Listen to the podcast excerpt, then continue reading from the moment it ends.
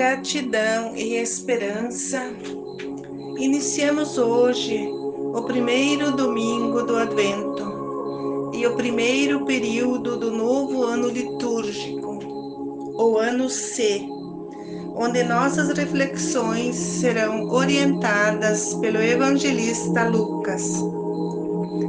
O Advento é um tempo de reflexão da palavra do esforço para a conversão e do acolhimento daquele que vem para nos salvar. É tempo de oração, vigília e esperança na presença do Senhor entre nós.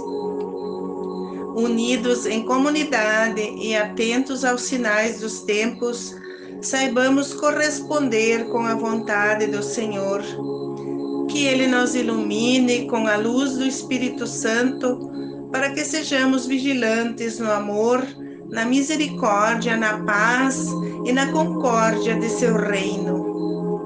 Na primeira leitura, o profeta Jeremias proclama a vinda do Senhor da justiça, que virá para cumprir a promessa de libertação aos filhos de Israel e Judá anunciou que a semente da justiça brotará da descendência de Davi e fará valer a lei e a justiça na terra. As cidades de Jerusalém e Judá serão salvas na grande esperança da justiça do Senhor. Na carta de Paulo aos Tessalonicenses, São Paulo fala da segunda vinda do Senhor exemplo de amor e misericórdia que deveria ser vivenciado na comunidade. Recomenda que todos vivam de acordo com os princípios e as instruções dadas em nome do Senhor. No Evangelho de Lucas, Jesus previu e alertou os discípulos das grandes tragédias e as perseguições que seus seguidores iriam sofrer. Revela as manifestações da natureza e das forças do céu que serão abaladas. Os homens ficarão com medo, mas o filho do homem descerá de uma nuvem com poder e glória. Quando as tribulações se aproximarem, levantai-vos e erguei a cabeça porque a libertação estará próxima. Mas tenham cuidado para não caírem nas tentações da gula, da embriaguez e das preocupações desta vida, pois esse dia virá como uma armadilha sobre os habitantes da terra. Ficai atentos e orai para escapar das tribulações e ficar de pé diante do Filho do Homem. Jesus garantiu o fim do mundo para os opressores do seu reino. E de fato, o Império Romano ruiu e os cristãos adquiriram sua cidadania. O final do ano é o momento de avaliar qual é o foco da nossa existência e da nossa história?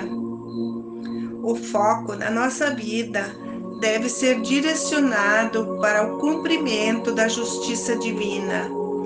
Deus não concorda com as injustiças sofridas pelo seu povo. A justiça que Deus quer é uma sociedade justa e humana para todas as pessoas com igualdade de direitos e deveres. O tempo do Advento é uma oportunidade para a gente se esforçar, viver a caridade e a conversão, participar das celebrações, pois o Evangelho é o centro da palavra que nos convida para cumprir a nossa missão nos preparar e ficar atentos às dificuldades e tentações, para enfrentar com a força da esperança tudo o que nos espera nesta caminhada aqui na Terra. Pois, por mais difíceis que sejam os desafios de cada dia e as contradições desse mundo, Jesus caminha conosco pela Sua palavra, pelos seus sacramentos, pela Igreja e junto com nossas comunidades. Esses são os sinais da Sua presença. Que o amor de Jesus entre nós aumente sempre mais a nossa fé e a esperança na redenção do Cristo libertador. Glória ao Pai, ao Filho e ao Espírito Santo, como era no princípio, agora e para sempre. Amém. Um bom domingo para todos.